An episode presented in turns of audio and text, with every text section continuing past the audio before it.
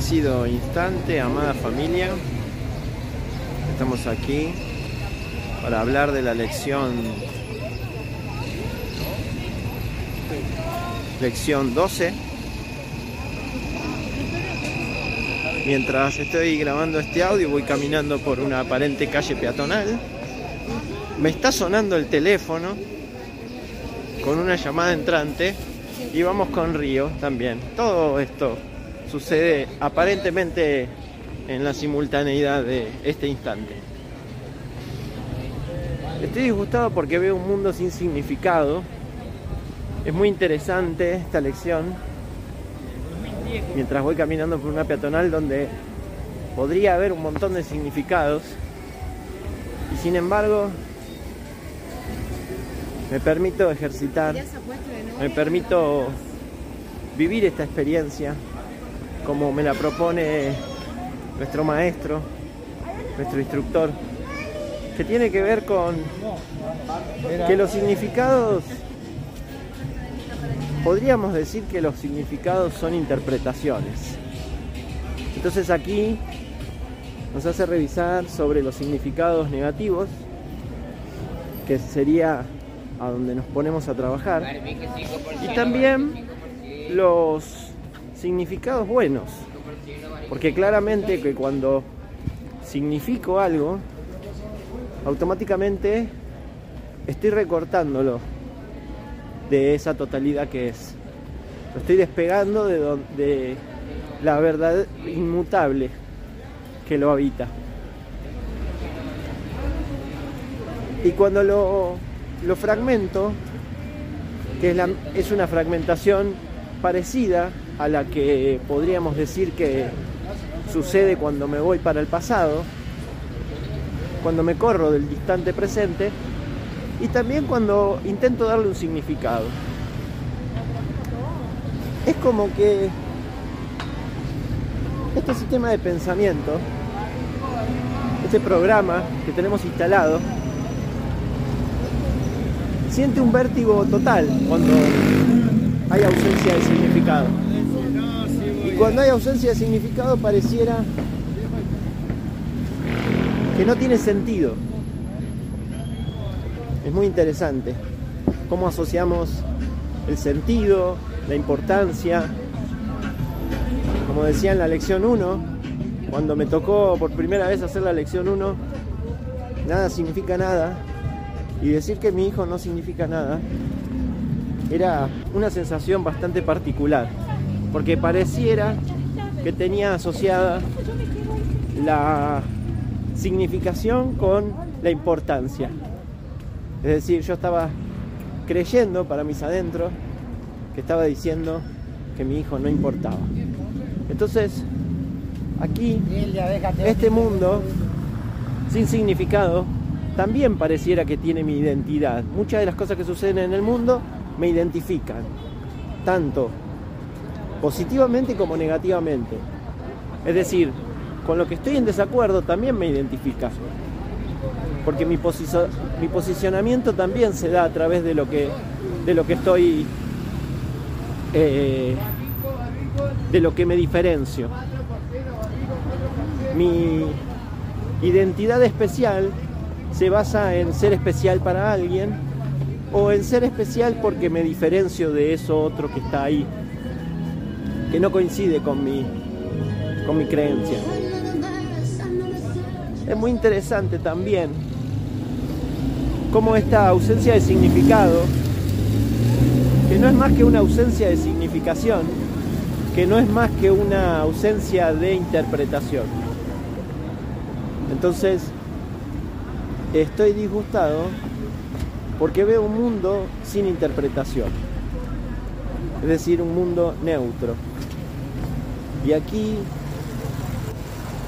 voy soltando poco a poco la idea de que el mundo me causa. Es decir, la paz mental que puedo estar sintiendo en este instante no se debe a ningún condicionamiento, no se debe a ningún estado que el mundo me dé o me quite.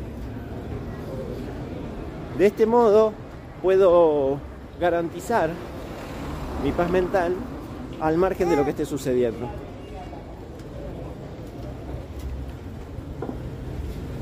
Aquí con Río vamos demostrando que esa vamos enseñando, ¿no? Porque enseñar es demostrar. Entonces, vamos viviendo un estado de invulnerabilidad en medio de un aparente ajetreo diario. Esta lección es muy importante porque nos deja bien en claro que cuando establezco un posicionamiento, establezco un, un juicio, estoy disgregando de esa totalidad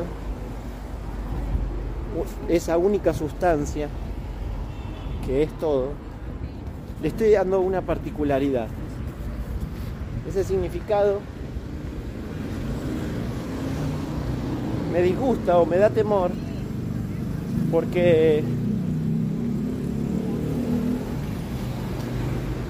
claramente me muestra que el mundo no tiene significado. El significado se lo he dado yo. Por lo tanto, todo lo que estoy observando a mi alrededor me habla del contenido de la mente. Y aquella experiencia de perdón por la que esté transitando me va a mostrar una experiencia que aún no integré. Por eso, este ejercicio, este momento, esta práctica nos muestra cómo en lo cotidiano, en nuestro día a día, vamos refugiándonos en significados. Y esos significados pareciera que me refugian porque me dan una pertenencia. Entonces, claramente, todo lo que yo significo, todo lo que yo interpreto, es en base al contenido que tiene esta mente que se cree separada. Por eso toda la práctica del perdón es hacer lugar. Es decir, dar lugar a que se exprese el silencio, la vida, el amor, la verdad en mí. El significado es un concepto. El, significado es un concepto, es una interpretación que por lo tanto está ocupando ese sitio, me está aislando de esa totalidad que me está amando permanentemente. Y entonces ese significado está ocupando el espacio que le debería o le doy a mi ser, a Dios. Es decir, que el perdón aquieta la mente y permite que los significados dejen de estar construyendo una subjetividad del mundo y me abren a estar receptivos a lo que es, al diálogo permanente con el amor y con la verdad. En esa significación, que incluso la buena, es decir, si yo le doy un significado a este mundo positivo o bueno, claramente el temor va a estar ahí acechando que pierda ese estado. Es decir, si yo estoy jugando, juzgando como, como bueno, compartir momentos con Río, quizás se adentre en esta mente separada la idea de que este momento se puede interrumpir. Y ahí dejo de estar en conexión con bueno, la totalidad. No sé hasta dónde llegó, pero se cortó. Pero bueno, sobre el cierre yo estaba diciendo algo así como eh, que la significación que le doy a lo importante, a lo bueno, también me empieza a mostrar un temor por perderlo, ¿no? Entonces es muy interesante cuando suelto todo significado, cómo nos damos y nos disfrutamos en la plenitud sin estar especulando de, de el suceso que está ocurriendo. Por eso, en este instante de empalme de videos, eh, simplemente lo hago como un cierre, con mucha gratitud por haber participado de esta lección de esta manera.